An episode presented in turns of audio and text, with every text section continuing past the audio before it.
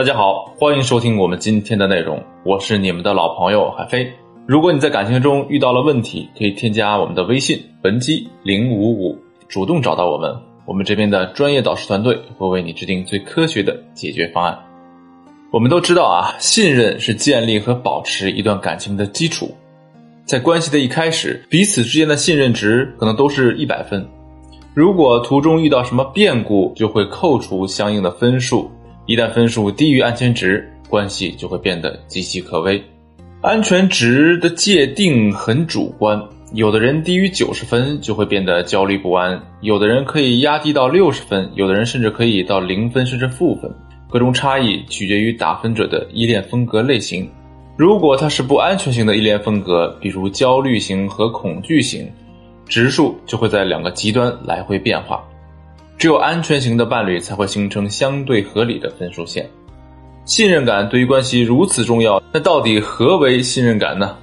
在修复关系的阶段，我们又能做些什么来恢复对方的信任感呢？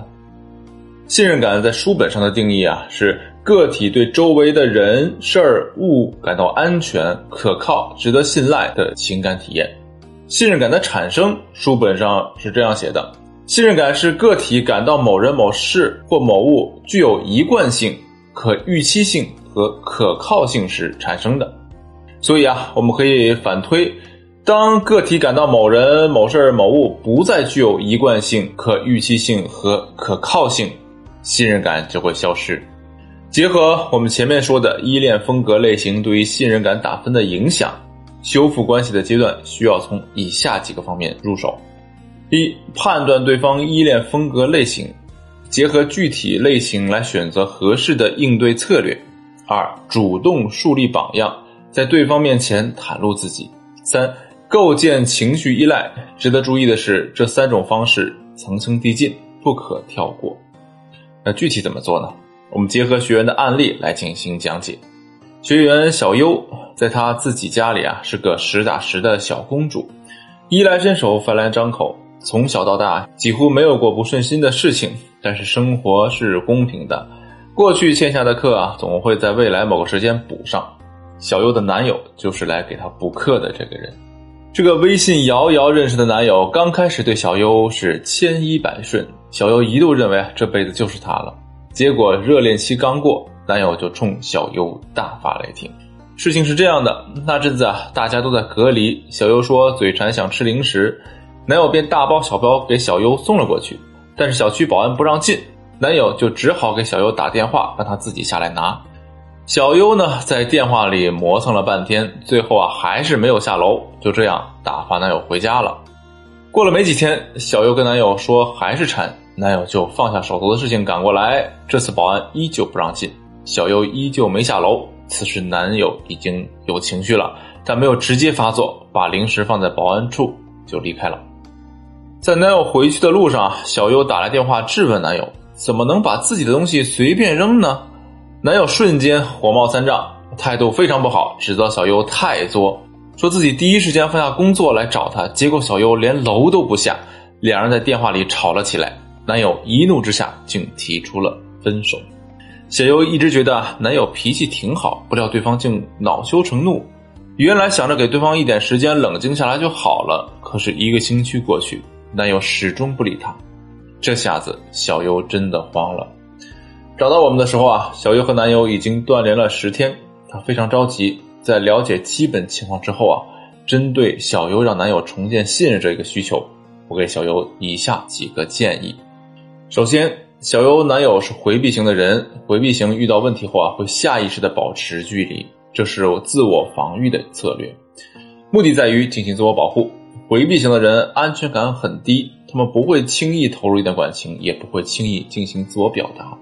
小优第一步需要做的是自我的心理建设。回避型的人就是很难搞定，需要花费更多的精力。即便小优主动积极，最初对方的回应也不会特别好，一切都是很正常的。关键是坚持和男友保持同频，也就是他话多的时候，小优就可以多聊；反之就必须忍住，不可操之过急。这样做的目的在于啊，让男友确认自己在关系中的存在感，即他的需要都是被小优看见并接受的。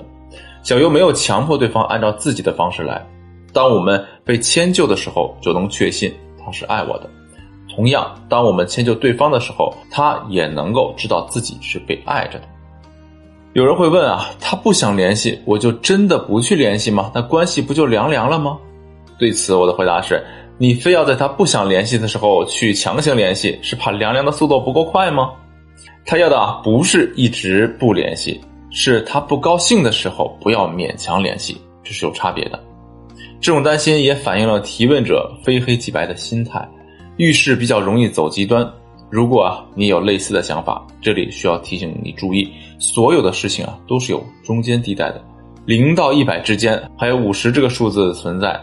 第二步呢是关系缓和之后啊，小优需要给对方树立一个自我表达的榜样。小优的男友平常有小情绪不会表达，攒到哪一天实在忍不住再一并爆发，这样当然对关系啊不好，对他自己来说也会觉得相当憋屈。所以啊，小优要做这两方面工作，分别是自我表达方式的调整和对方的引导。表达方面啊，小优做的改变是结合具体的事情，明确表达自己的想法和感受。比如，男友送零食到她楼下，她却没有下楼去拿这件事儿，她的想法是主观的认为男友会像父母一样满足自己各种需要，因此放纵了自己索取的欲望。针对这种情况。她需要对男友道歉，因为她没有尊重男友的感受。引导对方主要是通过封闭式的提问来实现，比如询问对方：“我这样做你感觉好吗？这样你会觉得不开心吗？”用这种方式来帮助对方逐渐养成表达感受的习惯。最后一步是构建情绪依赖，也就是提供情绪价值。小优之所以离不开男友，正是因为男友对她百依百顺。如果小优也能让男友产生类似的体验，男友也会逐渐依赖上小优。但是男人需要的，不是百依百顺，是信任、支持和被爱。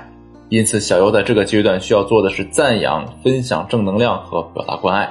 这些在我们以前的沟通章节都有讲过，在此就不一一赘述。其实，对抗猜疑的三步法可以简单归纳为依恋风格、自我袒露和情绪价值。先顺毛摸，安抚他的情绪，接着呢，给他正确的方式，最后给他一些奖励，如此形成一个全新的良性循环，让他重建对你的信任和爱，最终能够帮助你构建健康的亲密关系。当然，实际操作的时候，还需要多多注意表达方式和方法，这对结果几乎起着决定性的影响。如果你在这方面有些困难，那么你可以添加微信文姬零五五。来获取导师针对性的指导。好了，今天的内容就到这里，我们下期再见。